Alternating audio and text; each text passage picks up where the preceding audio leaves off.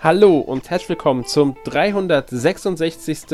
NMAC Podcast. Heute wieder mal mit mir, Alex. Und als Gast ist heute bei mir Erik. Hallo Erik. Ja, hallo Alex und hallo Hörer. Ja, Gast ist ja eigentlich falsch. Wir sind ja beide dabei als feste Redakteure.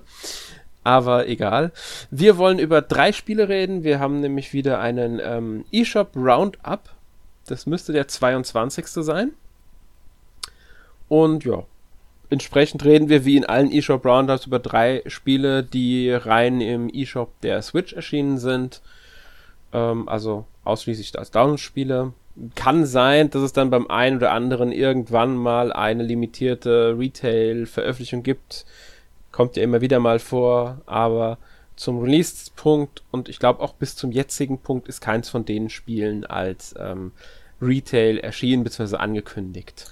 Zumindest habe ich da noch nichts mitbekommen, aber ist auf ja. jeden Fall vorstellbar. Also, wir kennen es ja dann auch von anderen Spielen, so wie zum Beispiel hier bei Ori and the Blind Forest and the, oder Ori and the Will of the Wisps, dass die Spiele dann später, also nachdem sie schon teilweise auch schon ein Jahr dann im eShop erschienen sind, dann auch nochmal ganz normal als Retail-Version ihren Weg in den Handel finden. Ist aber natürlich die Ausnahme. Ähm, aber könnte ich mir zumindest bei Boot Hill Heroes vorstellen, Zumindest mit den Nachfolger und ich glaube, da ist auch noch ein dritter Teil geplant. Aber jetzt habe ich quasi schon den ersten Titel vorgestellt, um den es ja. heute geht. Ist doch in Ordnung. Ähm, ja, das, genau, das kann ich mir aber auch vorstellen, gerade bei Brutal Heroes, dass da irgendwann eine Retail-Version mit vielleicht im zweiten Teil zusammen oder wenn es wirklich dann den dritten Teil irgendwann gibt, ähm, allen drei Teilen ist, äh, geben wird. Ähm, ja, dann kommen wir doch direkt einfach mal zu Boot Hill Heroes. Das äh, habe ich ja ähm, gespielt. Du hattest den, äh, den Nachfolger beziehungsweise den zuerst auf der Switch erschienenen, weil das war hier ja so ein bisschen ähm, ja seltsam. Sie haben den ähm, zweiten Teil, der 2017 ursprünglich erschienen ist, zuerst auf die Switch gebracht. Das müsste, ähm, wenn ich mich nicht ganz täusche, auch irgendwann letztes Jahr gewesen sein. Ich glaube, Anfang letzten Jahres oder so müsste das der Fall ähm, gewesen sein, irgendwann im Frühjahr. Ja, es kann Kam hinkommen. So ungefähr ein Jahr her. Also mhm. hat mich auch gewundert, dass man das so gemacht hat, weil normalerweise fängt man ja dann auch mit dem ersten Teil an, aber das machen jetzt auch nicht nur so kleine Entwicklerstudios. Ich meine, das haben wir dann auch bei ganz anderen Größen gesehen. Äh, zum Beispiel bei äh, Trails of Cold Steel. Da ist ja auch nur der dritte für die Switch erschienen bisher. Und ich glaube, der mhm. vierte auch. Ich bin mir nicht sicher. Ähm, aber die Weiß ersten beiden sind halt nach wie vor exklusiv für, was heißt exklusiv, aber die gibt's dann halt auf PS3, Vita, PS4 und dem PC, aber nicht auf der Switch und das finde ich halt irgendwie ein bisschen seltsam. Ja, und bei Brutal Heroes war es halt bisher auch so, aber seit ähm, 15. Dezember ist es jetzt nicht mehr so. Da haben sie dann den bereits 2013 erschienenen ähm, ersten Teil nachgereicht. Warum auch immer sie nicht den Teil zuerst veröffentlicht haben und den zweiten Teil als zweites. Äh, ich verstehe es ehrlich gesagt einfach nicht. Weil wenn sie schon im selben Jahr erscheinen, dann muss es doch von Anfang an geplant gewesen sein. Oder haben sie einfach gedacht, sie veröffentlichen aktuelleren und haben dann anhand des Erfolges gemerkt, ähm, dass sie den nächsten Teil, also den ersten auch noch nachschieben sollten. Wäre eine Möglichkeit. Ich bin mir aber jetzt auch nicht sicher, ganz ehrlich, muss ich sagen. Ähm, ich habe den natürlich die Teile nicht auf der Switch gespielt ob sie vielleicht für den ähm, Boot Hill Heroes, also den Vorgänger, den ersten Teil, um den es jetzt auch geht, ähm, ein paar Anpassungen vorgenommen haben, um den mehr an Boot Hill ähm, Bounties anzupassen. Weil wenn ich mir das so anschaue, Boot Hill Bounties und Boot Hill Heroes vergleiche, dann ähneln die sich in vielen Punkten sowohl Grafik als auch ähm, Kampfsystem dann doch sehr stark. Und deswegen würde es mich nicht überraschen, dass sie vielleicht ein paar Sachen, die in der ursprünglichen Version drinnen waren, ähm, geändert haben, um das mehr an Boot Hill Bounties anzupassen, das Spiel. Mm, ja, aber ich, weiß es wie gesagt nicht. Es, es könnte ich mir nur vorstellen am ehesten, dass deswegen dazu kam, dass halt der erste Teil erst nach dem zweiten Teil erschienen ist. Ja, also ich denke mal, da könnte es vielerlei Gründe für geben. Da können wir auch nur spekulieren, woran es denn genau, jetzt wirklich gelegen hat. Ähm, aber ich finde es halt gut, dass man den ersten Teil in dem Falle hier noch nachgereicht hat, denn man möchte ja schon die ganze Geschichte erleben. Wobei man natürlich auch sagen muss, dass Boot Hill Bounties auch so ein paar ja, Rückblenden hat oder zumindest dann in den Dialogen wird dann gerne mal auf Ereignisse verwiesen, die es dann im ersten Teil gab, äh, damit man da auch besser reinkommt. Das finde ich, haben die da storytechnisch gut gelöst. Aber wenn wir schon von der Story reden, wie hat dir die in Boot Hill Heroes gefallen? Ähm, ich finde sie, ich finde sie gut eigentlich. Also sie ist, sie ist wirklich nicht schlecht. Sie hat ein paar, ähm, ja, ich sag mal so, sie braucht gerade am Anfang ziemlich lange, um ähm, mal richtig anzuziehen. Also ähm, das, das Spiel fängt quasi damit an, das ist erstmal so ein Intro, da, da kann man auch nichts machen, da liest man einfach nur Dialoge, dass diese, ich, ich, ehrlich gesagt habe ich jetzt gerade vergessen, die, wie die, also es gibt so eine, so eine, so eine ähm, Outlaw, Outlaws, genau, das Wort habe ich gesucht ähm, so ein paar Gangster, die ähm, sorgen für Ärger in dem County und ähm, der Vater vom Hauptcharakter ist es, der ist so derzeit Sheriff, der ist Sheriff angenommen, obwohl der alte Sheriff auch getötet wurde und der liefert sich dann halt einen, eine Schießerei, also so ein, so ein Shootout mit dem Anführer von der Bande, wird dabei getötet, der Anführer kann, wird verletzt und kann festgenommen werden, wenn alle anderen, also die anderen sechs Mitglieder von der Bande entkommen zehn Jahre später ist man dann halt der Sohn von diesem getöteten Sheriff. Und ähm, das fängt quasi damit an, dass die Mutter halt sagt, hier, geh mal in die Scheune, beseitige da das Ungeziefer, weil, ja, sie sorgen halt für Ärger da das Ungeziefer. Also das ist im Grunde so, was man in äh, mittelalterlichen Rollenspielen hat, die Rattenquest, die man am Anfang töten soll. Ganz genau. Es, ist, es sind, glaube ich, es sind Nager. Ich weiß nicht, ob es Ratten sind, es sind Nager, ähm, die man am Anfang wirklich besiegen muss auch. Ich, nicht, ich bin mir gerade nicht mehr sicher. Ich glaube, sie bezeichnen es als, ähm, im Englischen als Weasel, beziehungsweise doch, so, genau, so Weasler ist, glaube ich, der, der Ramen King, glaube ich, ist das genau. Irgendwie so, ich bin mir gerade nicht mehr ganz sicher. Es müsste irgendwas Rattenartiges, aber alle Fälle sein.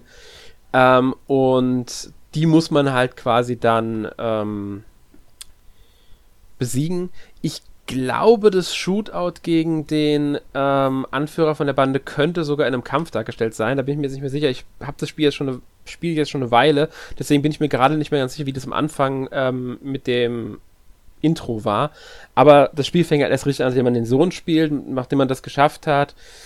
Will, sagt einem die Mutter halt, dass es Geldprobleme gibt, dass man deswegen am nächsten Tag in die Stadt muss, um dort Arbeit zu suchen. Sie hat schon einen ehemaligen Freund von Vater kontaktiert, der bereit ist, den Jungen halt im Stall arbeiten zu lassen. Und ja, unterwegs, also man geht dann acht mal raus. Man findet dann raus, dass die eine andere Stadt abgebrannt ist. Von da aus nimmt man auch ein Mädel mit, das ist Rosie, die ja ähm, die begleitet einen dann kurzzeitig zum Sheriff, verschwindet dann aber wieder und man selbst tritt halt seine Arbeit an. Dann geht es wirklich auch erstmal darum, Pferde ansprechen, damit man sie halt äh, säubert und dann zum Besitzer bringt. Dadurch erhält man auch sein eigenes Pferd. Und erst dann fängt es richtig an, wenn man dann seinen Lohn bekommen soll, findet man raus, dass der eine Kollege den Lohn verzockt hat. Da muss man selbst in den Salon gehen. Und da fängt es dann so langsam an, ähm, dass die Story anzieht, dass man sein eigentliches Ziel bekommt, weil man verbündet sich da mit dem Kopfgeldjäger Doc und dann sucht man halt diese ähm, ehemaligen Bandenmitglieder, die damals entkommen sind, weil der Typ, der einen im Saloon betrügt, ist halt einer von denen. Und den jagt man dann quasi. Und da fängt dann halt die eigentliche Mission an, dass man halt versucht, diese Verbrecher zu fangen. Finde ich, ist eine gute Western-Story aber sie hat halt ihre Längen, sage ich mal, gerade wie gesagt am Anfang. Aber das haben auch einige japanische Rollenspiele, gerade 16-Bit-Rollenspiele gehabt, ähm, dass sie manchmal anfangs, beziehungsweise auf 16-Bit-Rollenspiel gemachte Spiele haben das auch oft, dass sie halt diese diesen zähen Einstieg manchmal haben. Genau, also das kennt man ja dann heute am ehesten dann vermutlich von den ganzen ähm, Chemco-Rollenspielen, die dann auf mhm. der Switch dann alle nochmal erscheinen oder dann direkt da auf der Switch erscheinen. Die haben ja auch gerne mal so ein paar Längen drin und manchmal auch noch ein paar andere Probleme, die Boot Hill Heroes zum Glück nicht hat. Aber du hast mit ähm, japanischen Rollenspielen auch einen guten Punkt angesprochen. Denn Boot Hill Heroes ist ja ein Rollenspiel, also es ist jetzt man kann es jetzt nicht wirklich als JRPG bezeichnen, weil es ja auch kein japanisches Rollenspiel ist, aber es mhm. funktioniert wie ein JRPG. Das können wir an der Stelle sagen. Und ja. ähm, ein wesentliches Charakteristikum dieses Spiels ist ja auch das Kampfsystem. Das funktioniert so ein bisschen wenn man mal sich Final Fantasy anguckt, viele Final Fantasy Spiele, vor allem die älteren, die funktionieren ja nach dem ATB, also dem Active Time Battle Kampfsystem Und Hill Heroes greift dieses Kampfsystem wieder auf, hat allerdings einen besonderen Kniff, denn anstatt einfach nur eine Leiste zu haben, die sich auflädt, bis wir wieder einen Angriff oder eine andere Aktion starten können, läuft diese Leiste für jede einzelne Aktion, die man im Kampf dann eben ähm, ausführen kann, ähm, einzeln, also die wird einzeln aufgeführt. Und das finde ich halt super interessant, weil so kannst du wesentlich besser dich verteidigen, wenn zum Beispiel ein Gegner dich angreifen möchte. Ja, ganz genau, weil du siehst dann auch, wie der Balken des Gegners sich auflädt, bis der eine Aktion ausführt. Äh, und je nachdem, welche Aktion der Gegner ausführen will, ist halt der Zielpunkt, der erreicht werden muss, damit die Aktion ausgeführt wird, eine, an einer anderen Stelle. Und dann kannst du halt auch abschätzen, schaffe ich noch eine Attacke, bevor es da ist, oder muss ich jetzt schon abwehren und welche Aktion braucht wie lange und so weiter. Das finde ich sehr interessant, wie das halt gestaltet ist alles weil ähm, dadurch wird das, finde ich, das Kampfsystem viel taktischer. Man überlegt viel eher, welche Aktion ist jetzt sinnvoll und welche Aktion kann ich als nächstes, als am schnellsten umsetzen. Weil manchmal schafft man es dann tatsächlich noch den Gegner, wenn man eine schnelle Aktion wählt, die schnell ausgeführt wird, sogar komplett zu besiegen, bevor der überhaupt seine Aktion äh, ausführen kann. Weil es halt eben nicht rundenmäßig abläuft, sondern diese äh, ja, Leiste hat, die sich füllen muss, damit eine Aktion durchgeht. Mhm. Und was ich halt ja. ähm, auch gehört habe, du kannst mir jetzt gleich sagen, ob das stimmt, weil ich habe den ersten Teil jetzt noch nicht gespielt und das Spielen vom zweiten Teil ist schon etwas länger her. Wenn man gegen schwache Gegner kämpft und die besiegt, ohne dass man Schaden genommen hat, kriegt man mehr Erfahrungspunkte. Ähm, das ist, bin mir jetzt gar nicht sicher, ob es nur bei schwachen Gegnern ist, weil immer wenn ich keinen Schaden nehme, kriege ich doppelte Erfahrungspunkte. Also ich habe jetzt nicht, kann jetzt nicht beurteilen, weil das ist von Anfang an so gewesen, wenn ich Gegner besiegt habe, ohne Schaden zu nehmen, habe ich doppelte Erfahrungspunkte das, bekommen. Das, das meinte ich tatsächlich damit. Ich meinte damit eher, dass du den Gegnern halt überlegen bist. Ne? Also ja, aber das habe ich auch schon bei als Schwächlinge ja, ich auch schon bei Gegnern geschafft, die sehr stark sind tatsächlich, also die eigentlich mir Schaden machen sollten, aber weil ich halt dieses Abwehrprinzip so gut umgesetzt habe, dann ähm, ist mir das sogar schon in Kämpfen geglückt in, gegen Gegner, bei denen ich normalerweise sogar recht viel Schaden nehme.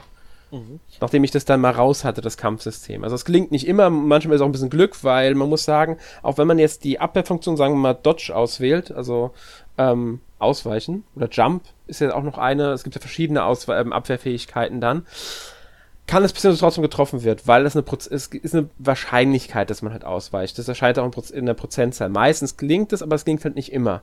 Also man kann trotzdem Schaden nehmen, auch wenn man es ausgewählt hat. Ähm, aber ja, es ist schaffbar und dann, wenn man keinen Schaden nimmt, kriegt man doppelte Erfahrungspunkte, ja. ja das finde ich halt ziemlich gut. Ähm, ich spiele ja aktuell auf dem 3DS Bravely Default, da kriegst du ja auch einen Bonus auf die Erfahrungs- und die Jobpunkte, die man am Ende eines Kampfes sammelt, wenn also der Kampf vorbei ist. Ähm, bei Bravely Default wäre es mir ein bisschen zu wenig, weil da gibt's ja wirklich nur einen kleinen Bonus. Aber wenn man hier bei Brutal Heroes dann tatsächlich die doppelte Anzahl an Erfahrungspunkten bekommt, mhm. dann macht das halt auch mehr Sinn, sag ich mal, wenn du dann in ein Gebiet wiederkehrst, wo dann eben ja schwächere Gegner herumlaufen, äh, die dann einfach gerade noch mal mitzunehmen, weil dann kannst du die einfach schnell platt machen, kriegst dann halt immer noch ja doch respektabel ein bisschen mehr Erfahrungspunkte, die dich auch weiterbringen, anstatt halt diese kleine Werte, die halt dich eigentlich nicht mehr jucken, wofür deine Zeit eigentlich zu schade wäre mittlerweile schon, weil du zu stark bist. Ja, das, das stimmt aber alle Fälle, also weil, man allein schon, dass man Doppelte kriegt. Es gibt natürlich irgendwann auch Gegner, bei denen man sagt, selbst mit doppelten Erfahrungspunkten macht es einfach keinen Sinn mehr. Aber ähm, tatsächlich führt es dazu, dass man auch schwächere Gegner, die man eigentlich schon sehr schnell besiegen kann, eher nochmal besiegt, weil sie einem halt dann doch noch Erfahrungspunkte bringen, die einem wirklich einen Levelaufstieg näher bringen. Ich finde sowieso, dass man relativ gerade, ich habe eine Zeit lang, also ich habe ein paar Gegner besiegt, weil ich ähm, an einem Gebiet hin und her gelaufen bin mehrmals. Ähm, dass ich die Gegner halt relativ schnell besiegen konnte und relativ problemlos, weil ich hatte auch zwei Charaktere zu dem Zeitpunkt dann schon. Und ähm, da habe ich viel doppelte Erfahrungspunkte bekommen und bin mehrmals sogar im Level dann aufgestiegen, weil ich einfach durch dieses doppelte sehr schnell Levelaufstiege bekommen habe. Und das finde ich halt auch sehr. Ähm, daran merkt man, wie gut es dann auch funktionieren kann. Das motiviert dann auch dazu, dass man sagt, okay, dann gehe ich hier vielleicht noch mal ein bisschen umher, um eben dieses Aufleveln dann doch noch mitzunehmen. Ja, ja. Das ist ziemlich motivierend und ich merke halt bei mir in letzter Zeit selbst, dass ich zu so einem Power-Leveler motiviert bin, dass ich halt, ähm, also ich habe sehr viele JRPGs im letzten Jahr und auch in diesem Jahr schon gespielt und merke dann halt mittlerweile, dass ich mich einfach gern mal für ein, zwei Stunden in irgendeinem Gebiet aufhalte, einfach nur um meine Charaktere ein bisschen ja hoch zu pushen. Ähm, da finde ich das hier schon, ja, ich will nicht sagen übermotivierend, aber ich finde es halt gut, dass es so ist, weil damit sparst du halt irgendwo auch Zeit und musst dich halt nicht so oft damit beschäftigen, einfach ein bis zwei Stunden dich irgendwo hinzustellen, aufzuleveln. Gut, ich habe dabei Podcast gehört, ist nochmal was anderes, aber ähm, so wirst du eigentlich viel besser in dieses Spiel reingeworfen, wenn es halt wesentlich flüssiger läuft, wenn du dich gut anstellst. Mhm, ja, finde ich auch. Das ist, ähm, das wertet das Kampfsystem noch ein bisschen auf, einfach auch weil, das Level-System, weil man halt dann doch relativ schnell auch Levelaufstiege erzielen kann, ohne dass man jetzt gezwungen ist, wie du sagst, zwei Stunden oder länger zu leveln. Was ja manche JRPGs auch als Problem haben einfach. Ja. Ähm, ja. Wir hatten ja auch gesagt, es ist halt ein ähm, Spiel, das in einem Western-Setting halt funktioniert. Mhm. Und was ich halt auch gut finde, also es wird erstmal natürlich grafisch hübsch umgesetzt, sieht halt aus wie so ein 16-Bit-Rollenspiel, das haben wir ja schon gesagt. Die Charaktere erinnern mich so ein bisschen an ähm, Earthbound beziehungsweise Mother, je nachdem welchen Titel man jetzt nennen will, ist ja eine Reihe mit zwei verschiedenen Namen, ob du jetzt nach Amerika, Europa oder eben Japan schaust. Ähm, und alleine schon, wenn du die Textboxen siehst, die, der ganze Schriftzug, der hat ja auch so einen Western-Style. Das trägt meiner Meinung nach auch schon so ein bisschen zur Atmosphäre bei, ist, sag ich mal, ein guter Satz dafür, dass du halt, ich glaube, das hätte auch niemand erwartet, keine Sprachausgabe hast. Ähm, und du hast ja dann auch äh, bei den Textboxen richtig große ähm, Charakter- Artworks. Und die, ja. finde ich, sehen halt dann tatsächlich so ein bisschen aus wie bestimmte Figuren aus Italo-Western. Also wenn man mal guckt hier für eine Handvoll Dollar und so weiter, äh, finde ich, ist eine coole Sache, sind coole Anspielungen dabei und ich glaube, das Spiel an sich orientiert sich auch irgendwie mehr an Italo-Western ähm, von der Inszenierung eher als an amerikanische Western. Habe ich mhm. so das Gefühl von dem, was ich gesehen habe. Wie ist da deine Meinung zu? Würde ich, würde ich dir voll zustimmen. Also bin ich auch der Meinung, das erinnert mich auch dran, hat mich auch eher daran erinnert, an Italo-Western, als an amerikanische Western. Ähm, und auch was die Charaktere angeht, stimme ich dir zu, bei dem einen Charakter, bei Doc müsste das gewesen sein, habe ich sehr schnell an den jünger, an den jungen Clint Eastwood denken müssen. ja. Also ja, das haben sie drin und das finde ich auch sehr schön, weil ähm, es, es passt einfach wunderbar zum Spiel. Ich finde sowieso, das ganze Spiel ist ähm, es ist einfach sehr atmosphärisch umgesetzt, was die 16-Bit-Grafik vermittelt, das Western-Gefühl finde ich ähm, überraschend gut. Also das ist halt einfach, es passt super in das Spiel, das haben sie super umgesetzt. Der Soundtrack trägt viel dazu bei, der ist einfach Western-Stimmung pur.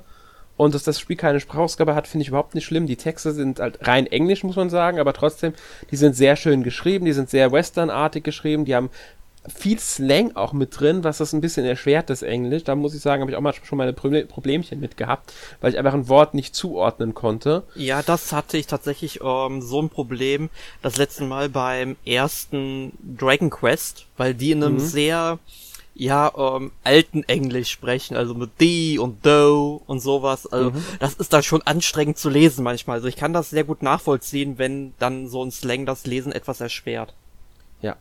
Ich finde sie jetzt gar nicht so schlimm, also es ist immer noch verständlich. Man kriegt, ähm, also die meisten Sachen sind äh, ohne Probleme, denke ich, verständlich, wenn man Englisch kann.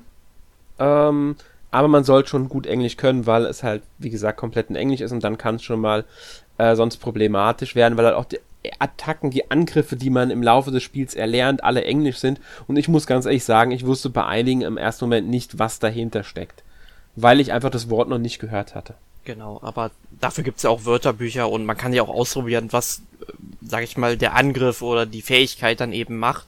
Und man kann sogar, wenn man äh, per, ich, ähm, per Tastendruck sich anzeigen lassen, was die Aktion, also da wird eine Erklärung zu jeder Aktion auch geboten, wenn man das möchte. Ach, das auch ist das gut. ist möglich, dass jede Aktion mit einer Erklärung versehen wird. Und das geht auch mit einem Kampfsystem. Ja, genau, es geht auch mit einem Kampfsystem, soweit ich im Kopf habe. Ja, das ist ja. gut, weil, ähm, wenn man sich halt dann so Screenshots äh, von dem Spiel ansieht, dann sieht man halt meistens im Kampfbildschirm direkt eben diese fünf oder fünf Befehle waren vier, vier, vier, Bef äh, vier Befehle, die man eben auswählen kann. Und ähm, ja, dann denkt man sich, okay, das muss ich jetzt drauf haben. Das erinnert mich dann halt so ein bisschen dann auch an ähm, die ersten Pokémon-Spiele, da musstest du ja quasi, mhm. da wusstest du das ja wirklich gar nicht. Da musstest du wissen, was die Attacke bringt. Du probierst es halt mal aus. Ne? Ich weiß noch, ganz am Anfang, äh, das erste Pokémon-Spiel, Pokémon Blaue Edition, habe ich mich für Shiggy, Shiggy äh, entschieden. Und ich, ich glaube, Shigi hat am Anfang die Fähigkeit Tackle und Routenschlag oder so. Und ähm, da denkst du halt Routenschlag, okay, das ist ein Schlag, der macht was, aber der senkt halt einfach nur die Verteidigung, wenn mich das jetzt nicht äh, ähm, täuscht. Das wird dann zwar gesagt, aber du weißt es beim ersten Mal natürlich nicht. Ne? Und da finde ich, ist es schon gut, dass sich ähm, JRPGs da oder Rollenspiele an sich da auch etwas entwickelt haben, selbst mhm. wenn sie halt so retro-like äh, programmiert sind. Ja, finde ich auch.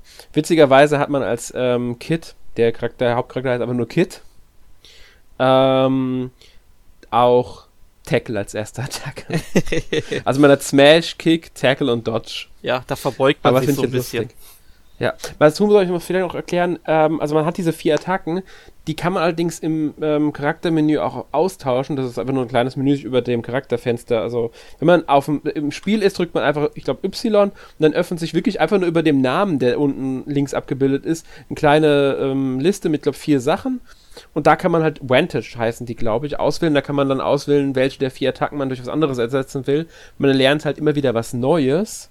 Und zum Beispiel, wenn, am Anfang hat man als Kind halt nur einen Besen, dann eine Axt vielleicht.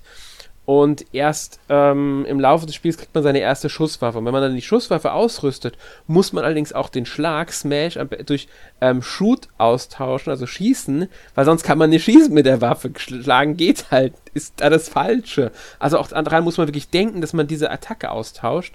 Ähm, die lernt man halt gleichzeitig mit, dass man die Waffe bekommt. Und ähm, Hüte bringen keine Werte, man kann aber durch sie neue Aktionen lernen.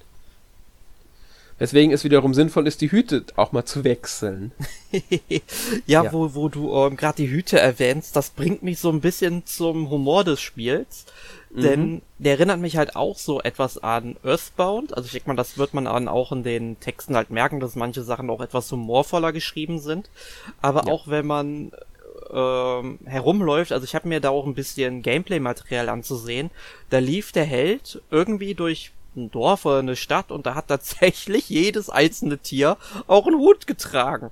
Und das fand ich irre komisch. Ja, das Spiel hat schon seinen äh, Humor. Manchmal ist es subtiler, manchmal ist es offensichtlicher. Das ist, das geht über Dialoge, äh, Namen, bis hin zu, was ich, auch mal Animationen, wenn, wenn das Kind, also Kind sich erschreckt oder sowas, dann, dann guckt der zum Spieler hin und zappelt rum und hat einen Blick drauf, das ist einfach nur komisch, wie das aussieht. Also das Spiel hat einen ähm, guten Humor, ohne dass es zu albern wird dabei, muss man sagen. Ja. ja. Auch beim Gegner, finde ich, ist der Humor gegeben, weil die ersten Gegner sind halt, wie gesagt, Ratten, Hühner und Schildkröten. Jawohl, ne, also man fängt ganz unten an der Nahrungskette an sozusagen. Und das ist halt schon irgendwie, also, ja. Ähm, man kämpft so relativ viel gegen die Tiere, habe ich das Gefühl. Geier kommen auch noch und sowas. Also, ja. Nee, ähm, da ist das Spiel auch sehr gut. Muss ich sagen. Ja. Das ist sowieso, wie ich finde, ein sehr schönes ähm, Retro-JRPG mit Western-Setting.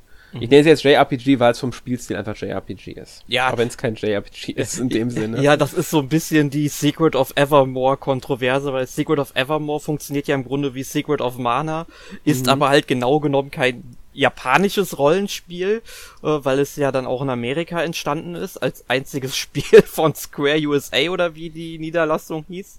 Mhm. Ähm, sehr traurig, da hätte ich gerne noch einen Nachfolger irgendwann mal oder ein ähnliches Spiel, was nochmal in diese Richtung geht. Ähm, aber du hast natürlich komplett recht, es funktioniert halt so wie ein JRPG. Man kann es, glaube ich, am ehesten aber man kann es halt nicht vergleichen. Man hat viele Einflüsse. Man, wir hatten ja schon gesagt, Earthbound, Final Fantasy, Pokémon. Also man hat eine ganze Menge, was da aus den letzten Jahrzehnten eingeflossen ist. Und ich finde, das ist ein ganz schöner Mix geworden, den man sich gerne antun kann. Also ich habe es mir auch schon runtergeladen mittlerweile. Mhm.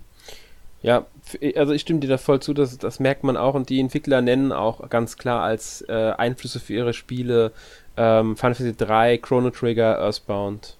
Also gerade die Super Nintendo-Sachen nennen sie da ähm, als klare Einflüsse. Ja, eine schöne Zeit. Ich hoffe, wir werden irgendwann nochmal ein ähm, ja, ähm, Super Nintendo Rollenspiel-Podcast machen. Das, es gibt noch einige Titel, die wir besprechen müssen. Ja, da gibt's definitiv. Ähm, ja, ich würde sagen, so viel zu Boot Hill Heroes. Mhm. Ähm, kommen wir mal zum zweiten Spiel, das ähm, ich getestet habe. Den Test gibt's auch schon beim NMAC auf der Seite, also auf n-mac.org. When the Past Was Around. Ist ebenfalls am 15.12.2020 für die Switch erschienen. Der ursprüngliche Release war schon am 4.11.2019, unter anderem für den PC. Ich bin mir gerade nicht ganz sicher. Ich glaube, die äh, anderen Konsolenversionen müssten alle mit der Switch parallel gekommen sein. Kann aber auch sein, dass die irgendwo dazwischen erschienen sind. Ähm, Gibt es aber mittlerweile für mehrere Systeme, also nicht nur Switch und PC. Das ist ein, ich, ich sag mal Point-and-Click-Adventure. Also es ist ein Adventure, ich würde sagen Point-and-Click-Adventure, auch wenn es kein klassisches Point-and-Click-Adventure in dem Sinn ist. Du hast, glaube ich, nicht gespielt. Nein, gespielt habe ich tatsächlich nicht. Ich habe mich im Vorfeld aber ein bisschen schlau gemacht. Ähm, mhm. Ich würde es tatsächlich auch als Point-and-Click-Adventure bezeichnen, von dem, was ich so gesehen habe. Was ich aber ein bisschen ähm, befremdlich finde, ich weiß halt nicht, wie viele Click and po äh, Point and Entschuldigung, Point and Click Adventures ähm, das so machen, aber man spielt dieses Spiel mir fehlt der Begriff, aber ich würde sagen, man spielt es halt so ein bisschen, ja, ähm, auktorial. Also damit meine ich, wenn du da irgendwie ein Gebiet betrittst, das Mädchen steht dann einfach da rum und man kann sich halt da komplett umsehen, man kann alles Mögliche anklicken, mit der Umgebung auch interagieren. Ähm, aber das Mädchen selbst, es bleibt eigentlich immer so an dieser einen Stelle stehen. Also man spielt sie ja im Grunde nicht wirklich. Oder wie kannst du das für mich verständlich machen? Nee, du, du hast schon richtiges, ähm, richtig erkannt. Also das Spiel, äh, sie, sie bewegt sich zwar auch im Lauf, aber das ist dann eher, wenn du bestimmte Sachen erreicht hast.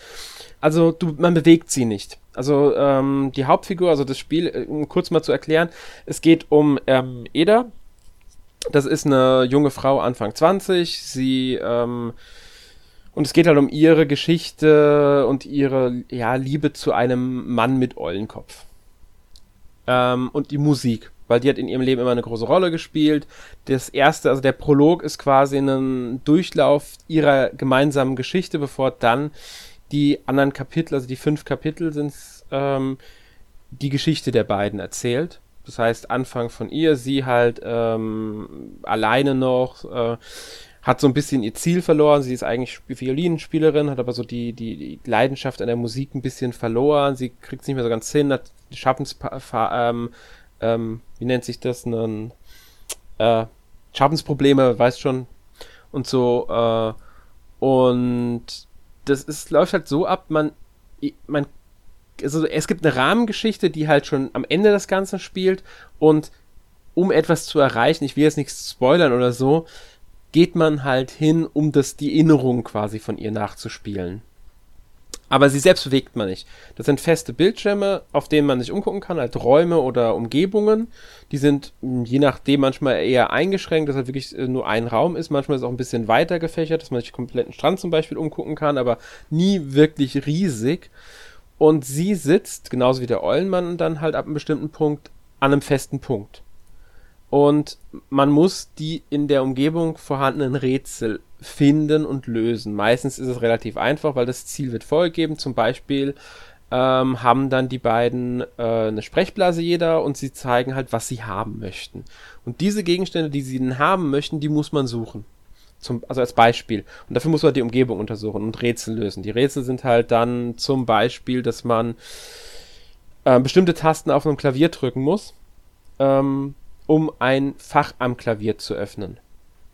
Diese Tasten sind ähm, mit Symbolen versehen und um welche Symbolreihenfolge man drücken muss, das muss man halt im Level rausfinden. Dafür muss man sich im Level umsehen.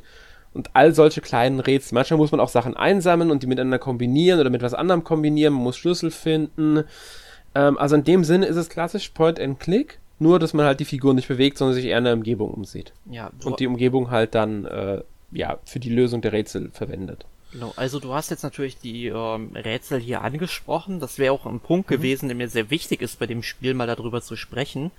Wie gesagt, ich habe es leider nicht gespielt. Ich kann es eben nur aus der Sicht von jemandem ähm, bewerten, der sich dazu Gameplay-Material angeschaut hat, ohne jetzt da die Kommentare von dem, der das aufgenommen zu hören. Das ist, war mir halt dabei sehr wichtig, ob das Spiel für mich dadurch ähm, verständlich wird. Ähm, die Rätsel Also manche sehen dann auch schon logisch aus, aber manche erschließen sich mir auch nicht direkt. Wie hast du das denn so beim Spielen wahrgenommen? Bist du relativ schnell immer auf die Lösung gekommen? Oder gab es auch einige Rätsel, wo du dann einfach verzweifelt bist, weil du einfach nicht wusstest, was du gerade machen sollst? Ich habe da zum Beispiel irgendwie so einen Kasten gesehen mit so neuen Fächern, die man runterdrücken kann und ich habe keine Ahnung gehabt, warum man das tun sollte. Und ich hoffe, ich weiß nicht, ob du mir dieses Rätsel erklären kannst, aber wenn du mir die Rätsel allgemein etwas näher bringen könntest, wäre das echt fantastisch.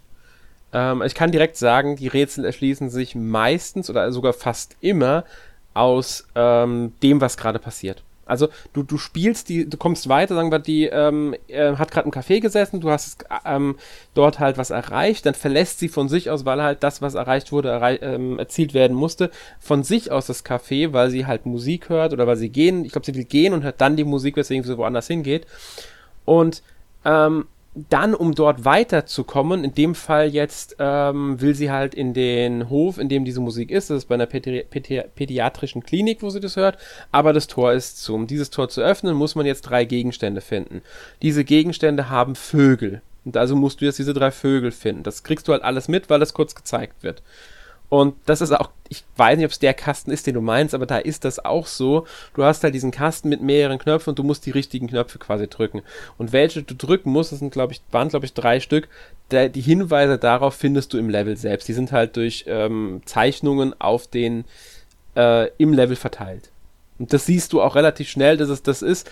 Das war aber genau eins der, also eigentlich das einzige Rätsel, bei dem ich ein bisschen länger gehangen habe, weil ich erst nicht wusste, welche Symbole jetzt dafür stehen, was ich machen soll. Als ich das dann hatte, war es für mich aber komplett logisch. Ähm, aber wirklich gehangen habe ich eigentlich außer an dieser Stelle nie und auch dort nicht sonderlich lange, weil die meisten Rätsel ergeben sich vollkommen logisch aus der Umgebung und die Tipps, die, also die Umgebung selbst gibt dir auch die Tipps. An einer Stelle musst du zum Beispiel ähm, einen Zahlencode rausfinden und ähm, als Hinweis hast du Symbole. Und diese Symbole ergeben quasi den Code, der ist, glaube ich, vierstellig. Und du musst dann hingehen und die Symbole, die dort abgebildet sind, beispielsweise ein Schmetterling, ergibt eine Zahl. Und um auf diese Zahl zu kommen, musst du einfach zählen, wie viele Schmetterlinge im Level sind. Oh, okay, also es ist Und das erschließt sich dir komplett logisch. logisch. Also, ja. ja, das ist also, das, die, die Rätsel erschließen sich dir komplett logisch. Es gibt eigentlich keine Aufgabe, bei der du da sitzt und dir denkst, hm, was soll ich jetzt machen? Weil sie einfach so gut in die Umgebung auch eingearbeitet sind und in dieses Spiel, in die Story eingearbeitet sind, dass es eigentlich nie einen Punkt gibt, bei dem du denkst, okay, was soll das jetzt? Manchmal findest du Sachen und denkst dir so, okay, das hat jetzt keinen Nutzen oder sowas, aber du weißt eigentlich dann schon, wenn du, weil du das Spiel schon begriffen hast, das werde ich später nochmal brauchen. Zum Beispiel habe ich Noten gefunden und dachte mir so, okay, da liegen jetzt Noten. Die kann ich noch nicht benutzen. Als ich dann im nächsten Bildschirm war, weil ähm, du verlässt die Räume ja auch, also das ist meistens oft dann so, dass ähm, ab dem, spätestens ab dem ersten, ab zweiten Kapitel, glaube ich, ist es so, dass du mehrere Bildschirme auch hast, die du ablaufen kannst, also ablaufen ist ja falsch, aber die du halt angucken kannst, zwischen denen du wechseln kannst und dann musst du das auch manchmal machen. Zum äh, Beispiel gibt es dann halt ähm, dieses Notenrätsel und im nächsten Bereich finde ich dann halt ein Schloss, das mit Noten verschlossen ist, und dann muss ich halt die richtigen Noten eingeben als Beispiel. Oder es gibt ein Rätsel, da brauche ich einen Schlüssel für um an den ranzukommen, muss ich im zweiten Bildschirm, also ähm, einen Hinweis finden, aber um diesen Hinweis komplett knacken zu können, muss ich erst im dritten Bildschirm was finden. Und dadurch komme ich erst auf die Lösung im ersten Bildschirm und um den Gegenstand zu finden, den ich dann für die Lösung brauche. Also auch sowas gibt es. Es erschließt sich dir aber, sobald du es siehst. Ich das finde ich auch sehr gut gemacht. Also die Rätselstruktur ja. in dem Spiel ist wirklich, die funktioniert und ist auch sehr gut gemacht. Ja, und ich finde, ähm, bei dieser Art von Rätsel ist es auch sehr wichtig, ähm, wenn man die Sachen eben in der Levelstruktur oder auf dem Bild selbst erkennen soll, dass es natürlich dann auch alles klar formuliert ist und dann den, ja, Spieler bzw. Betrachter dann auch vermittelt wird. Und ich mhm. finde, die Grafik des Spiels, die finde ich sehr hübsch, wie ich gesehen habe. Und ja. ähm, ich denke mal, die tut ihr Übriges, damit die Rätsel auch wirklich funktionieren. Allerdings mhm. sollte man, glaube ich, sagen, dass das Spiel recht arm an Animationen ist, was ich so gesehen habe. Ja. Beziehungsweise die Animationen sind sehr spartanisch. Also es werden dann stattdessen öfters mal so Bilder eingespielt, ähm, wo dann kleinere Sachen animiert sind, wo zum Beispiel dann so Noten aus einer Spieluhr rauskommen und man weiß, okay, die spielt gerade, da kommt Musik raus. Ich meine, das reicht ja dann in dem Moment aus. Ähm, hat dich das mhm. denn beim Spielen irgendwie gestört, dass die Animationen so wenig vorhanden sind? Oder hat Nein, das überhaupt, überhaupt nicht. Äh, sag ich mal, äh, das Spielgefühl für dich noch verbessert? Es hat mich, ich würde sogar eher sagen, es verbessert das Spielgefühl. Entweder es stört, fällt überhaupt nicht auf oder es ähm, trägt zum Spielgefühl bei, weil man merkt halt, man betrachtet nur eine Szene aus den Erinnerungen von ähm, der Hauptfigur. Sie erinnert sich dran. Du bist also quasi nur ein Beobachter des Ganzen und ähm, unterstützt quasi das Vorankommen ihrer Erinnerung. Und ähm, ich, du brauchst bei diesem Spiel wirklich nicht viele Animationen, um das zu vermitteln, weil das Spiel lebt von den schönen Bildern auch, von den sehr wenigen, aber dann ähm, sinnvoll genutzten Animationen, weil ein paar gibt es natürlich dann trotzdem, und von der Musik besonders, weil die Musik spielt hier eine ganz wichtige Rolle, die ist ja zentrales Thema, sie ist Musikerin, er ist Musiker, ähm, die unterstützt ja, die Atmosphäre und sorgt dafür, dass diese ganze Geschichte noch besser funktioniert. Also ähm, auch die Geschichte von an sich trägt viel dazu bei und ähm, es ist einfach, es passt alles sehr gut zusammen. Und deswegen finde ich, ähm, stört das überhaupt nicht, dass da keine Animationen oder so gut wie keine Animationen drin sind, weil einfach alles wie aus einem Guss wirkt und ähm, ja, ein schönes Ganzes ergibt. Eine schöne, ähm, als schön erzählte ähm, märchenhafte Geschichte quasi. Ja, aber um jetzt nochmal auf diese Geschichte zurückzukommen, also um mhm. es jetzt, sag ich mal, ein bisschen runterzubrechen, es geht ja darum, du hast ja dieses Mädchen, das eben einen Sinn im Leben sucht und dann ja. eben diesen Mann trifft, auf den ich jetzt mal zu sprechen kommen möchte, der einen Eulenkopf hat. Hat ja.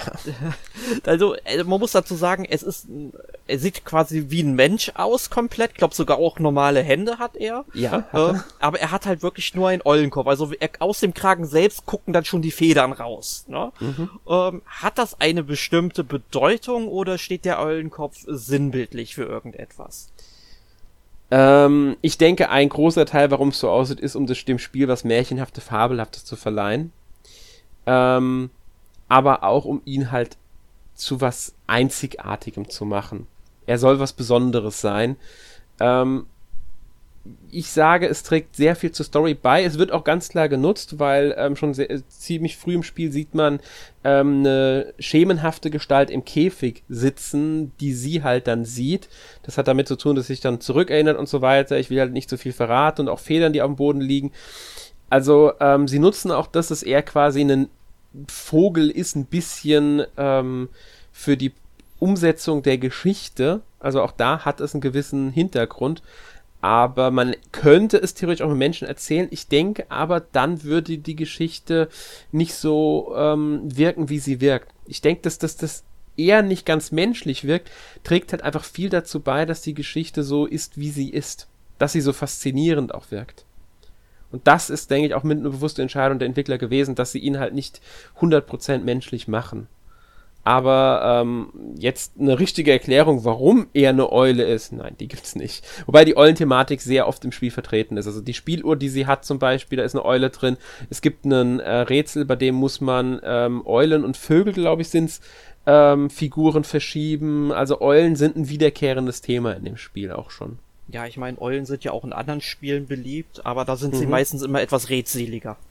Ja, das stimmt ähm, das, äh, apropos, wo du so sagst, es gibt keine Dialoge in dem Spiel, es gibt keine Texte wirklich, also außer an Wänden oder so, ähm, wenn die beiden was zu sagen haben, sind es wirklich nur Sprechblasen mit Bildern drin, die einen darauf hinweisen, was sie denn haben wollen, zum Beispiel welchen Tee sie trinken wollen oder so ähm, den man dann halt zusammenstellen muss, um ihn Rätsellösungs halt, das, Rätselsachen. Das finde ich schön, weil es auch dieses Mädchen, äh, nicht Mädchenhafte, sondern dieses Märchenhafte, wie du es mhm. äh, gesagt hast, dann einfach nochmal unterstreicht, dass man sich auch mehr dann äh, ja hinein verdecken oder vielleicht sogar hineinträumen kann. Mhm.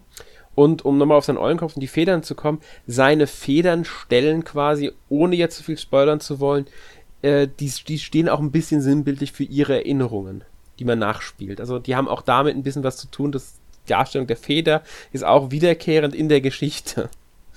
Ja, was man vielleicht sagen muss noch, das ganze Spiel lässt sich in zwei bis drei Stunden durchspielen. Also auch ein recht kurzes Spiel. Also da war ja, ja. Brutal Heroes schon was länger. Ja, also man, ich bin mir jetzt nicht ganz sicher, wenn man Vielleicht kann man es sogar schneller schaffen, wenn man ähm, jetzt nicht lange hängt oder so, wenn man äh, die Rätsel sehr schnell löst und sich nicht irgendwie äh, großartig umguckt. So weiß, was man machen muss, sage ich mal, weil man muss halt schon nochmal, äh, sage ich mal, Blick wagen, immer wieder mal, um halt erstmal zu wissen, okay, ich muss dieses Rätsel lösen oder ich muss das machen. Äh, wenn man da halt schon mal weiß, was zu machen ist, kann es halt sein, dass man auch schneller durchkommt. Ähm, ja. Preis liegt das Spiel, glaube ich, bei 8,49. Ja. Aber ähm, ich bin ganz ehrlich, ich habe das fast am Stück durchgespielt. Ich habe das äh, spät abends am Tag angefangen, habe nur mal reingespielt und am nächsten Tag habe ich es dann komplett, also direkt durchgespielt, weil ähm, ich einfach dann auch wissen wollte, wie die Geschichte weitergeht. Und das ist auch ein, das ist einfach ein schönes Spiel, das man auch einfach an einem Abend mal durchspielt. Muss man halt wissen, ob man dafür 8,49 Euro bezahlen möchte. Aber das ist bestimmt doch irgendwann mal im Sale. Ja, denke ich. Ja. Und es gibt eine Demo. Muss man auch, kann man auch dazu sagen, dass es die gibt. Mhm. Könnt ihr ja gerne mal reinspielen, wenn euch das jetzt Lust darauf gemacht hat. Genau. Ja. Gut, würde ich sagen, wir kommen zum dritten und letzten Spiel für den heutigen Podcast. Ach, können wir nicht direkt zum Fazit springen? ja, wir kommen jetzt nämlich zu einem Spiel, das Erik getestet hat und Erik ist von dem Spiel, sagen wir mal, nicht so begeistert. das, ist, das ist ja doch untertrieben. Ich hasse dieses Spiel. Ähm, wir kommen zu Zen's Cyberpunk Ghost Story, ein Spiel, auf ähm, das ich eigentlich recht gespannt war. Ja, ich auch. Ähm, ich habe es, glaube ich, noch nicht so viel gespielt wie Erik. Also Erik hat ja den Test geschrieben. Ich habe, ähm, ich bin noch an meinem Test dran, den ich für Solas Dungeon schreibe. Aber Erik, was ist es denn für ein Spiel? Ja, also, ähm, der Titel suggeriert ja, dass es irgendwie so ein Cyberpunk-Spiel ist. Also Sense ist Cyberpunk Ghost Story. Also man uh, merkt schon, okay, es ist Cyberpunk drin, es ist, hat aber auch so Horrorelemente. Genau, man muss mal einwerfen, am Anfang zumindest ist es auch Cyberpunk, ganz klar. G genau, da habe ich mich auch direkt bestätigt gefühlt, was ich da vom Titel bekomme. Aber ich sag mal so, nach einer halben Stunde oder so fällt dieses Cyberpunk-Setting fast komplett weg. Weil man, äh, man sollte dazu sagen, also man spielt eben, ja, die Maylin Mack im Jahr 2084 und du befindest dich in Neo Hongkong. Eigentlich eine total gute Prämisse, um Cyberpunk so ein bisschen einzuführen, weil auch wenn du dir ähm, äh, Filme wie Blade Runner anguckst, du hast dann immer mal so ein bisschen was Asiatisches oder Ostasiatisches, Japanisches da drin. Hier hast dann halt so ein bisschen was Chinesisches, teilweise auch vietnamesische Einflüsse da drin. Ähm, aber du befindest dich dann kurz nach dieser Öffnungssequenz, nachdem du halt aus einer ähm, nachdem du in einer Bar warst und dir schwindelig wird, du landest dann quasi in so einem jahrhundertealten Gebäudekomplex, wo alles so aussieht wie Ende des 20. Jahrhunderts, also wie quasi so in den 80er, 90er Jahren, ne, die wir vor einigen Jahrzehnten da noch hatten. Und ähm, dieses Spiel entwickelt sich dann mehr und mehr zum Horror-Adventure. Also es ist ein Adventure, du läufst dann mit Malin Mark direkt rum, also es ist jetzt kein ähm, Point-and-Click-Adventure, wo du dann mit der Maus oder du, dass du so einen Mauszeiger hast, wo du halt drüber fahren kannst. Ähm, das hast du halt nicht. Du läufst halt rum und musst dir dann die verschiedenen Sachen alle angucken. Und ich finde allein diese Steuerung schon mal an dieser Stelle wichtig zu besprechen. Ich finde die halt ziemlich beschränkt, weil du hast halt pro ähm, Objekt, glaube ich, auch immer nur eine Interaktionsmöglichkeit. Ähm, und das wird auch nur angezeigt, wenn du halt wirklich direkt davor stehst oder ganz in der Nähe stehst. Ähm, wie ist dir die Steuerung denn so aufgefallen, schon am Anfang? Ist nicht so schlimm, muss ich ehrlich sagen. Klar, es gibt nur eine Aktionsmöglichkeit, man kann halt einfach nur mit dem Ding interagieren. Finde ich jetzt nicht so schlimm, habe ich schon ähm, Point-and-Click-Adventures und Adventure gehabt, bei denen das ähnlich war. Dass halt die Aktionsmöglichkeiten eingeschränkt sind. Meistens ist es dann halt so, dass man ähm, interaktiv hat, also was für ein Gegenstand, je nachdem, was es ist, kann man verschiedene Sachen machen. Bei einer Person kann man halt dann sprechen und angucken oder so. Oder halt auch nur sprechen. Ähm, hier hast du halt dasselbe Prinzip, ist es nur eine Aktion. Das finde ich jetzt gar nicht so schlimm. Dass man ähm, es hat, dass man nur die Objekte direkt in der Nähe, also manchmal muss man schon sehr nah dran stehen und ja, manchmal sieht man sie auch sehr schlecht. Das stimmt, aber hier muss ich einwerfen, ich habe ja auf der Switch schon einige ähm, Adventure mittlerweile gespielt und es gibt ein paar Adventure, die das so machen, dass die Objekte, mit denen man interagieren kann, nur dann einge also dass die, dass die, dass man nah an ihn oder näher an ihn ran sein, sein muss, um sich auch anzeigen lassen zu können. Also sind eher die in der näheren Umgebung um den Charakter rum. Das denke ich mal ist der Hintergrund, weil die meisten Point-and-Click-Adventure oder Adventure ähm, auf der Konsole auf den äh, Mauszeiger oder Cursor verzichten eine direkte Steuerung einführen. Und die einfachste Lösung dafür ist halt, dass man mit Objekten interagieren kann, die in der Umgebung sind. Die kann man allerdings in den meisten Spielen, die ich dann kenne, per rechtem Stick durchschalten. Das heißt, die werden, kann man sich auch anzeigen lassen, dann, dass die dann hervorgehoben werden. Und dann kannst du im rechten Stick auswählen, was du auswählen willst, indem du halt hin und her schaltest. Hier machst du das mit dem Tastendruck, wenn mehrere in der Umgebung sind, was ja nicht immer vorkommt. Meistens ist es ja auch nur eine. Ähm, es funktioniert, ist aber nicht ideal, sage ich mal. Ja. Ich habe schon ähm, Ähnliches erlebt, aber ja, perfekt ist es trotzdem nicht. Ja, vor allem, ich, ich hatte da auch so Momente, wo dann eben Elemente ganz nah an einer Tür sind und ich habe Mhm. gesehen, okay, wenn du jetzt die andere Taste drückst, um durchzuschalten, kannst ein anderes Objekt noch anvisieren. Mache ich das und dann öffne ich versehentlich diese Tür, habe dann 5 bis 15 Sekunden Ladezeiten, lande in einem anderen Gebiet und habe dann nochmal 5 bis 15 Sekunden äh, Ladezeit zurück in das Gebiet, wo ich herkomme. Und ja, muss ich kurz einwerfen. Mhm. Hatte ich nämlich auch ein Problem. Ähm, ich hatte einen Punkt zum Angucken, sehe dann, oh, da ist noch was anderes. Hm, schalte ich mal um und sehe nicht, wo das ist. Das, das wurde mir nicht angezeigt, gescheit. Und dann habe ich es aktiviert und dann habe ich gesehen, es wurde angezeigt, aber diese Anzeige war nicht ähm, halt horizontal auf dem Bildschirm, sondern aus irgendeinem Grund aus dem Bildschirm herauskommt. Also gerade A2,5D Anzeige, weißt du schon, wie ich meine? Ja. Und deswegen habe ich es nicht gesehen, weil es nur ein ganz dünner Strich war. Als ich mich einen St- Schritt entfernt habe, habe ich erst erkannt, dass da was steht. dass da ein Objekt ist, mit dem ich interagieren kann. Ja, Das war sehr seltsam. Ja, es ist wirklich nicht perfekt und ich finde das halt deshalb besonders bedauerlich, da die Entwickler ja auch äh, Clock Tower, also so ein Super Nintendo und PlayStation Klassiker für alle, die das nicht, äh, die das Spiel nicht kennen, ähm, da läuft man auch so durch so ein Haus, wo dann so ein äh, so ein Mann mit so einer riesigen Schere einen verfolgt, wo man sich halt verstecken muss und so weiter. Und solche Elemente gibt's halt auch in dem Spiel. Nur Clock Tower funktioniert halt tatsächlich mit so einer Maussteuerung. Man kann es, glaube ich, sogar mit der Super Nintendo Maus spielen. Der Titel ist leider nie in Europa erschienen, sollte aber mit einem Import, ähm, wenn man es halt auf der Original-Hardware spielen will, durchaus möglich sein. Dann mit einem Action Replay oder einfach mit einem Adapter und dann halt die Maus anschließen. Aber man müsste es halt, glaube ich, auch mit der normalen ähm, Controllersteuerung spielen können. Ähm, ja, und das finde ich halt deshalb besonders schade, weil Clock Tower funktioniert da in der Hinsicht wesentlich besser. Ähm, und wo wir jetzt halt von diesem Mann mit der, mit der großen Schere in Clock Tower gesprochen haben, so ein ähnliches Element gibt es dann halt auch in Sense, Cyberpunk Ghost Story, und zwar in Form von Geistern, die mir ungeheuer auf den Sack gehen in diesem Spiel.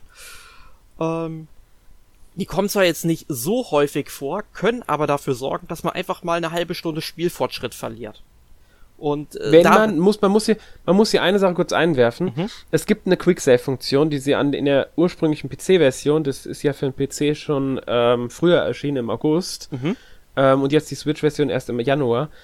Ähm, die gab es in der ursprünglichen PC-Version nicht. Die haben sie nachträglich eingefügt, eine Quicksave-Funktion. Also man kann jederzeit per Quicksave, was einfach mit Star, also plus Quicksave fertig speichern und landet auch an dieser Stelle. Das- Ansonsten speichert das Spiel nämlich automatisch. Vergisst man den Quicksave aber regelmäßig und wirklich, wirklich regelmäßig zu machen, kann man sehr schnell Spielstand verlieren, weil der Autosave halt dann doch eher, ähm, Ja.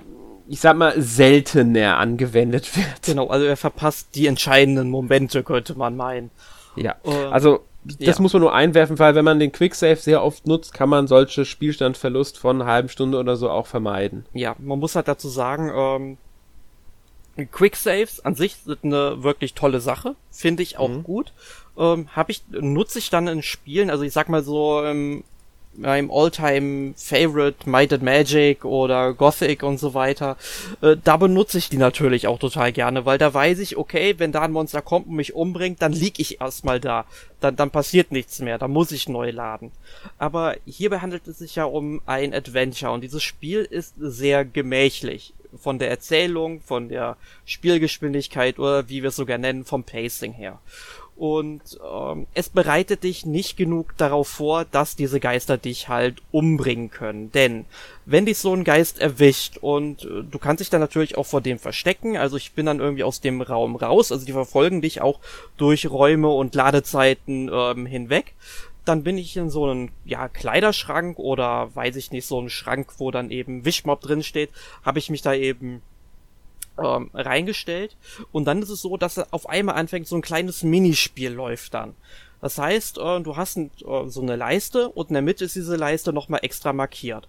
Und äh, da hast du natürlich dann so einen Cursor, der immer nach links und rechts ausschlägt. Und du musst dann eben mit dem linken Stick versuchen, diesen Cursor in der Mitte zu halten. Das Schlimme ist, das Spiel verrät ja das vorher erst einmal nicht. Also es bereitet dich überhaupt nicht drauf vor, erklärt es dir nicht. Das ist erstmal schon ähm, ganz schlimm. Normalerweise sollen Videospiele einem das ja erklären, entweder per Text oder noch besser, sie zeigen es dir direkt. Ne? Ähm, wäre ja eigentlich gut gewesen, wenn das die erste Geisterbegegnung wäre, wenn sowas passiert, dass man das einmal ähm, dann in einer leichten Form machen muss, dann weiß man das. Okay. Ähm, passiert in diesem Spiel aber nicht. Und ähm, du musst natürlich dann versuchen, nicht so laut zu atmen, damit dieser Geist dich dann entdeckt. Ne? Also ich weiß nicht, wie Geister hören wollen, aber so funktioniert das Spiel nun mal. Ähm, und wenn dir das nicht gelingt, dann kommst du auf einmal automatisch aus diesem Schrank raus, was ich auch nicht so ganz verstehe, warum das so animiert wird. Ähm, und dann erwischt dich der Geist und dann siehst du halt quasi einmal so ein Standbild irgendwie, dass dieser Geist was ganz Schlimmes an Geräuschen macht. Also die Geräuschkulisse ist in diesem Spiel wirklich gut, keine Frage, aber das trübt jetzt nicht über äh, trübt jetzt nicht über das äh, magere Game Design hinweg. Ähm, aber dann stirbst du und landest auf dem Titelbildschirm. Dann habe ich neu geladen und habe gesehen, der Autosave hat nicht funktioniert, so wirklich, viel zu weit hinten. Und äh, letzter Quicksave auch etwas länger her. Ähm, ja, halbe Stunde Spielfortschritt weg, durfte ich dann nochmal alles neu machen in der Zeit. Und da man in diesem Spiel ja relativ häufig viel ziel- und planlos hin und her läuft, kann das schon ganz schön nervig sein. Ja. Das sind so die größten Probleme, da stimme ich dir zu. Ich muss sagen, ich sehe es halt nicht ganz so kritisch wie du das Spiel. Ich akzeptiere viele, also ein paar von den Fehlern eher, ähm, weil ich sie halt aus anderen Spielen auch kenne. Mhm. Ähm, weil ich finde, die Atmosphäre ist trotzdem gelungen. Ja, könnte man sagen. Ja, und ähm, ich finde die Geschichte, sagen wir mal, ausreichend interessant, um motiviert zu sein. Allerdings, wie gesagt, ich bin, habe halt auch noch nicht ähm, so weit gespielt wie du wahrscheinlich und ähm, muss mal sehen, wie sehr mich viele Elemente dann noch nerven werden, wenn sie häufiger vorkommen. ähm, besonders die Ladezeiten. ja. Weil die finde ich zum Teil schon echt heftig. Ja, vor allem muss ähm, man dazu sagen, ähm, dass das Spiel technisch jetzt auch nicht so einwandfrei ist. Ich finde, mhm. äh, ich habe jetzt auch schon mal Leute gesehen, die es kritisiert haben, dass alles so ein bisschen verschwommen, so ein Blur-Effekt hat. Den finde ich persönlich gar nicht so schlimm. Ich finde, der unterstützt die Atmosphäre sogar noch ein bisschen. Ja. Aber das kann man ja sehen, wer will. Ähm, ist, glaube ich, eine Geschmackssache.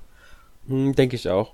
Aber viel schlimmer finde ich die Framerate zum Teil ja, wenn wirklich viel auf dem Bildschirm los ist, dann äh, ruckelt das Spiel schon mal. Und das darf halt nicht passieren, weil das Spiel auch sehr spärlich animiert ist. Also da äh, fliegt dann vielleicht mal ein Blatt durchs Bild oder Licht äh, strahlt dann eben durch äh, so ein, äh, durch die Fensterladen rein. Aber das war's dann auch schon. Mehr passiert da jetzt nicht wirklich, wenn man jetzt selbst nicht rumläuft.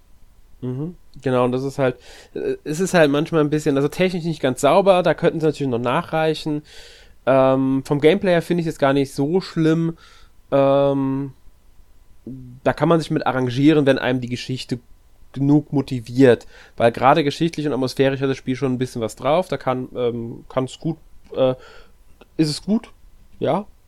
Ausreichend für das, was es will, sage ich mal. Ja aber ähm, beim Gameplay muss man sich halt wirklich mit einigen Macken, beziehungsweise mit Sachen, die, die auch in manchen Punkten, muss man sagen, Geschmackssache sind, mhm. ähm, arrangieren, weil ähm, es kann ja auch sein, dass manche Sachen zum Beispiel äh, einige Spieler gar nicht so sehr stört wie andere. Ja. Das kommt ja auch vor. Ja, jetzt kommen wir aber vermutlich mal zum K.O.-Kriterium. Also ich bezeichne es jetzt einfach mal als K.O.-Kriterium für dieses Spiel, was in ja. einem Adventure äh, nicht falsch sein darf. Also wir hatten eben bei When the Past Was Around dann anscheinend wirklich gute Rätsel. Und jetzt haben wir bei Sense Cyberpunk Ghost Stories äh, Rätsel, die meiner Meinung nach seltsam unlogisch und einfach nur nervig sind. Stimmst du mir dazu? Ähm, kann ich bisher noch nicht so sagen. Ich habe ein paar Rätsel gehabt, die fand ich jetzt, äh, sagen wir mal, langweilig. Die waren nichts Besonderes. Ähm, Rätsel, bei denen ich mir gedacht habe, ja, das ist jetzt aber nur drin, damit wir was zu tun haben. Das ist jetzt eigentlich äh, einfach nur um Gameplay zu haben, damit überhaupt irgendwas gemacht werden muss. Aber jetzt äh, Rätsel, bei denen ich sage, dass ich jetzt das Design grundsätzlich also gut designt, nein, nicht jedes Rätsel definitiv, aber dass ich jetzt sage, grottiges Design oder dass sie nicht richtig funktionieren, das hatte ich jetzt in dem Sinn noch nicht. Ähm, ja, also, also es gibt zum Beispiel, ich möchte jetzt mal so zwei Beispiele nennen, also, oder drei Beispiele eher gesagt. Ähm, eines der ersten Rätsel ist, also wo du dann wirklich noch glaubst, es ist ein Cyberpunk-Spiel, wo du dann auf der Straße halt rumläufst. Da musst du zum Beispiel, ich glaube, es sind fünf oder sechs äh, Räucherstäbchen oder so, die musst mhm. du da aufsammeln und dann jemanden bringen, der dann eben seine Opfergabe ähm, ausführen kann und du musst dann äh, jedes Räucherstäbchen einzeln überreichen. Da äh, muss ich einwerfen, mhm. das hatte ich nicht. Also ich hatte das Rätsel auch. Ich musste die. Also erstmal, was ich bei dem Rätsel gestört hat, mich dabei, ich laufe die Straße schon lang und kann jedes von denen schon angucken, von diesen Räucherstäbchen, ja, genau. liegen. Da liegt unglaublich viel Müll auf dem Boden, aber die darf ich schon angucken, aber ich darf sie nicht aufheben. Erst nachdem ich meinen Ausweis verloren habe, der unter ein Auto gefallen ist und ich herausfinde, wer der Autobesitzer ist, was einfach nur ist, ich spreche alle an, bis ich den richtigen habe, ähm, und er mir dann sagt, ja, ich habe die verloren, sammel die mal bitte ein. Erst dann darf ich die aufheben. Warum kann ich den Müll überhaupt vorher angucken, frage ich mich da. Ähm, oder sie nicht direkt mitnehmen, wenn sie schon noch was Besonderem aussehen. Ähm, habe ich sie eingesammelt, ich, muss ich wieder zu ihm gehen und dann sagt er, geh mal bitte darüber, zwei Meter weiter und zünde sie in dem Schrein an, weil das kann ich nicht selbst machen, dafür bin ich zu doof. Oder was weiß ich, warum er es nicht machen will. Aber, und hier kommt nicht das, was ich hatte, ich habe es später als du gespielt. Mhm. Ähm, ich hatte an der Stelle die Möglichkeit, die Option, alle auf einmal verbrennen. Mhm. Die hatte ich, glaube ich, nie, oder ich habe sie ja. übersehen, aber zumindest äh, musste ich auf jeden Fall mehrere, mehrmals was anklicken. Ja. Ich will es nur sagen, weil ich habe es nach dir gespielt und ich, ich, bin mir nicht ganz sicher, ob da vielleicht zwischendurch ein Patch war oder so, aber ich kann an der Stelle definitiv sagen, dass ich die Option hatte. Ich musste mich nur einmal sagen, verbrennen sie alle. Ich konnte auch wählen, eins nur verbrennen, aber ich habe alle und dann war es erledigt. Ja, an dieser Stelle mal ein Hinweis an Nintendo. Hier wäre es sinnvoll für uns und sehr hilfreich, wenn ihr mal so eine Download-Historie einbauen würdet, neuer System, weil dann könnten wir immer mal nachgucken, ob so ein äh, Patch gekommen ist, nachdem wir es dann installiert hatten. Ja, man kann das natürlich auch googeln, aber es wird halt auch nicht zu jedem einzelnen Patch, Patch eine News geben. Gerade bei Spielen, die dann nicht so bekannt sind, findet man das eher ähm, schwieriger. Genau. Muss man einfach so sagen. Ja. Das ist, weil auch die, die ähm, ähm, Publisher und Entwickler geben ja nicht immer zu jedem Spiel äh, Hinweise auf ihrer Webseite, wann sie gepatcht haben. Ähm, Eben. Ist einfach so. Genau. Die geben auch nicht immer eine Pressemitteilung raus, wenn ein Patch erscheint. Das ist manchmal erscheinen die einfach und fertig. Ja. Aber kommen wir zurück zum Spiel. Ich hatte nämlich ja noch zwei Rätsel, die ich gerne mal ja. einwerfen wollen würde. Äh, zweite Rätsel wäre, dass es da in einem Raum ein Behältnis gibt. Und ähm, die ähm, ähm, Mailin, die möchte dieses Behältnis einfach nicht ansehen. Also sie möchte nicht reingucken. Warum auch immer, das verrät einem das Spiel nicht. Später allerdings benötigt man für eine Schale ähm, Reis. Und dieser Reis ist in diesem Behältnis drin. Woher verdammt nochmal soll ich das als Spieler wissen, wenn ich dieses Behältnis vorher schon drei, vier Mal angeklickt habe und sie dann nicht reingucken wollte, dass es ausgerechnet da drin ist? Ja, man hätte zumindest sagen können, hey, da ist Reis drin. Ne? Oder so. Dann wüsste ich, okay, dann könnte ich den Reis mitnehmen. Aber ich meine, klar, dass man den Reis nicht direkt mitnehmen kann äh, der vielleicht sinnvoll sein könnte, erschließe ich mir auch nicht, aber das andere wäre zumindest hilfreicher gewesen. Ja gut, das kann ich sogar noch verstehen. Also ich kann auch verstehen, dass man Reis, wenn man reingucken könnte, muss ich hier sagen, dass man nicht mehr direkt mitnimmt, weil man, das ist halt dann so so ein Motto, sie guckt rein, denkt sich so, da ist Reis, brauche ich nicht. Ja. Das, warum muss man Reis mitnehmen? Man braucht Reis nicht immer. Äh, besonders nicht, wenn man in einer äh, Situation ist, in der man versucht, vor Geistern zu fliehen, dann nimmt man Reis nicht einfach so mit. Ja. Ähm, das würde ich sogar noch verstehen, wenn sie das nicht äh, von sich aus mitnehmen würde. aber dass man da überhaupt nicht reingucken kann vorher, das ist halt immer so ein Problem. Ich habe das schon in anderen Spielen gehabt, dass man Objekte, die man später dann brauchte für ein Rätsel, auch erst dann angucken konnte, wenn sie für das Rätsel relevant waren. Das hat mich jedes Mal gestört, ähm, weil ich halt dann erstmal ähm, gedacht habe, ja, das Objekt ist einfach nur Zierde. Das ist nicht fürs Spiel, also nicht für mich nicht relevant. Mhm. Ja, ja, das darf einfach so nicht sein. Ja. Genau. Was was für dritte Rätsel, was du noch hast? Ja, das, das Rätsel, das darf überhaupt nicht sein, dass sowas passiert. Aber ähm, du kommst irgendwann in einen Raum und da ist, oder da liegt eben ein Aktenkoffer rum. Und den, oder zumindest ein Behältnis, ich weiß, weiß jetzt nicht, ob es jetzt wirklich ein Aktenkoffer ist, aber ich sag jetzt einfach mal, ist halt ein Behältnis, wo man, den man mit einem Code aufmachen muss. Und ähm, diesen Code findest du irgendwo an einer, ähm, quasi im selben Raum, an einer Notiz, die an einem Telefon klebt.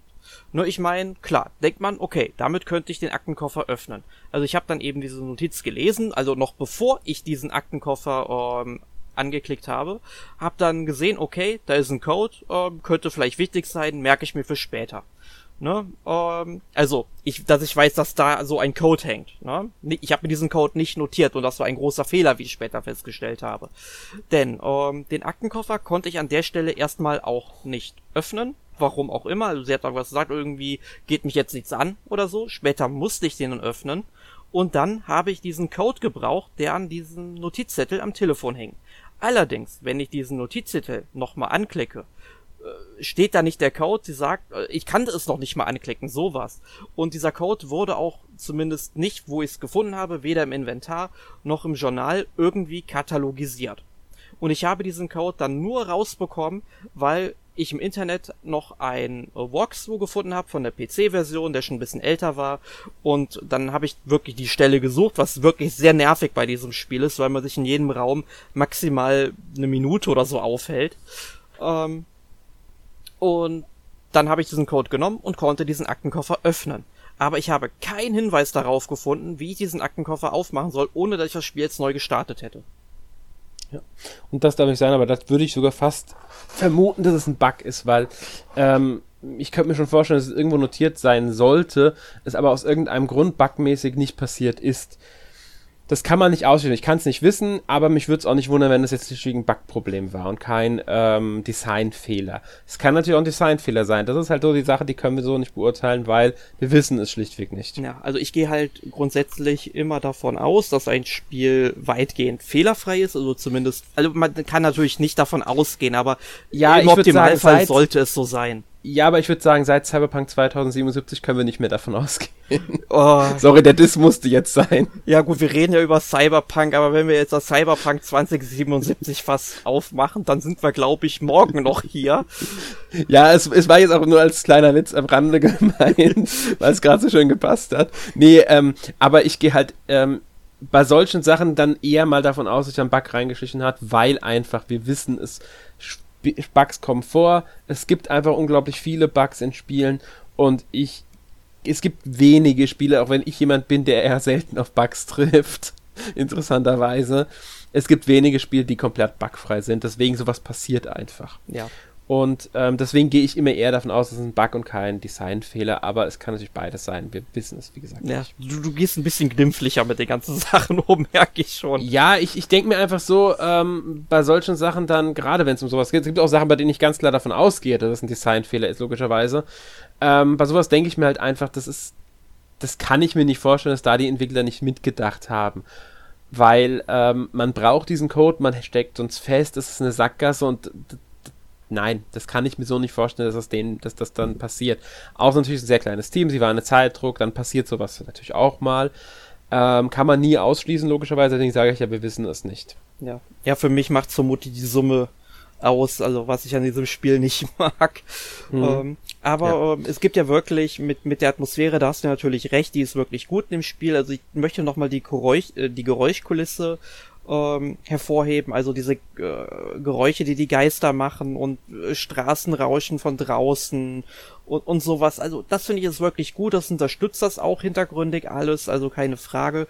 Und ich finde halt auch die Geschichte ganz gut. Ich meine, klar, äh, sie wird halt überwiegend, das sollte man auch an der Stelle sagen, über Artworks erzählt, dass dann so Bilder mhm. eingeschoben werden und vieles muss man sich dann eben selbst erschließen, weil vieles auch einfach nicht erklärt wird oder sich erst im Verlauf der Geschichte erschließt. Das finde ich interessant. Ähm, aber äh, vieles bleibt wohl auch ähm, bewusst unverständlich, dass man sich halt einfach seine eigenen Gedanken machen soll. Ja. Ähm, wir sollten hier noch dazu anmerken, das Spiel ist in Englisch, also mhm. mit englischen Texten. Genau, ähm, oder man hat, oder wenn man Russisch oder Chinesisch Kenntnisse hat, genau. dann kann man es auch noch darauf spielen. Genau, weil also es sind die drei Sprachen, die vorhanden sind. Ähm, deutsche Texte gibt es nicht. Ähm, ja. Ich glaube, viel mehr gibt es jetzt zum Spiel gar nicht mehr zu sagen. Nee, ich denke, wir haben das auch abgehakt und es wäre ganz gut, wenn wir jetzt zum Fazit ähm, ja. Äh, springen würden, weil sonst komme ich noch auf Selbstmordgedanken. Genau, wir kommen mal zu unserem Abschluss. Also ich würde sagen, wir haben drei sehr unterschiedliche Spiele heute besprochen. Ähm, ich will mir jetzt gar nicht sagen, ich habe einen Favoriten. Also When the Past Was Around habe ich sehr gerne gespielt, aber es ist halt was ganz anderes als Boot Hill Heroes, was ich auch sehr gerne gespielt habe. Und bisher muss ich sagen, hat mir auch äh, Sense A Cyberpunk Story zumindest ähm, ja, äh, okay gefallen, also die gerade wegen Atmosphäre und Story, es hat seine Macken, keine Frage. Ähm, ich bin mal gespannt, auf welche Designfehler ich noch stoßen werde, besonders nachdem ich halt von dir das gehört habe, bis deinen Test gelesen habe, den wir ja auch schon auf n-mac.org zu Sens haben. Ähm, und ja, viel mehr kann ich dazu, glaube ich, jetzt gar nicht sagen, fazitmäßig. Ja, also man sollte natürlich erwähnen, zu äh, Boot Hill Heroes kommt demnächst auch noch ein Test von dir auf unserer Seite. Genau. Äh, wenn man jetzt nicht so lange warten will, bis dein Test kommt, äh, man kann sich auch schon den Test vom zweiten Teil, also Boot Hill Bounties, den habe ich ja damals geschrieben, durchlesen. Und ich glaube, vieles, was auf dieses Spiel zutrifft, trifft auch noch auf den ersten Teil zu. Mhm. Ähm, und dann kann man sich da vielleicht, wenn man sich dafür interessiert, ähm, da sich ein bisschen schlau machen. Aber wie du schon sagtest, diese Spiele sind einfach zu unterschiedlich, um sie jetzt, ähm, sag ich mal, um da klaren Favoriten ähm, zu nennen weil sie sich ja doch schon sehr unterscheiden. Aber da ich momentan eigentlich in einem sehr Rollenspiel lastigen Flow bin, ich spiele aktuell eigentlich nur noch Rollenspiele, ist richtig schlimm geworden, ähm, also abseits von normalen Testberichten, ähm, würde ich dann tatsächlich eher zu Buttle Heroes raten, weil äh, da hat der zweite Teil mir auch Spaß gemacht und ich denke mal, der erste wird es genauso tun. Ja. Ja, damit sind wir mit dem Thema I heute durch. Ähm, ich hoffe, wir konnten euch drei Spiele zumindest, ja, interessante Spiele kann man jetzt nicht unbedingt immer sagen, aber wir konnten euch die Spiele näher bringen. Ihr wisst ungefähr, was euch bei den Spielen erwartet. Vielleicht haben wir auch das Interesse am einen oder anderen Spiel bei euch geweckt. Ähm, Wurde eine Abneigung verstärkt. Ja, kann auch sein, natürlich. Wir haben zu zwei Spielen auch schon den Test auf der Seite, zu Zen Cyberpunk Story und zu When the Past Was Around. Zu Brutal Heroes wird der Test demnächst dann erscheinen. Gut, kommen wir zu unserer obligatorischen Kategorie letzte Woche gespielt. Erik, kurz und knapp. Was hast du letzte Woche gespielt? Ähm, ich habe in der letzten Woche gespielt Final Fantasy XII, The Zodiac Age, habe jetzt ungefähr 45 Stunden dieses Spiel versenkt, habe auch alle Charaktere eigentlich schon fast mit allen Lizenzpunkten gefüttert und glaube brauche noch mal so 40 bis 50 Stunden, bis ich durch bin. Äh, dann habe ich diese Woche Demon's Souls beendet tatsächlich, habe alle Bossgegner besiegt und bin jetzt im New Game Plus, also ganz am Anfang, habe das noch nicht gestartet, aber freue mich drauf, dieses Spiel dann nochmal anzugehen und mache mich da ein bisschen über die Weltentendenz schlau, was ja nicht so klar formuliert ist im Spiel, was das eigentlich ist und mhm. was es einem bringt. Ähm, aber das ist auch so ein Spiel, wo ziemlich äh, vieles im Unklaren bleibt. Also ich bin da sehr, sehr gespannt. Ähm, dann habe ich Bravely Default weitergespielt, habe da jetzt den zweiten von vier Kristallen reaktiviert. Muss sagen, äh, ich mag dieses Spiel, je länger ich es spiele, immer weniger tatsächlich. Ähm, es hat einfach einfallslose Dungeons, die Kämpfe ziehen sich unglaublich in die Länge, aber immerhin ähm, mag ich die Charaktere und die Musik vom Spiel.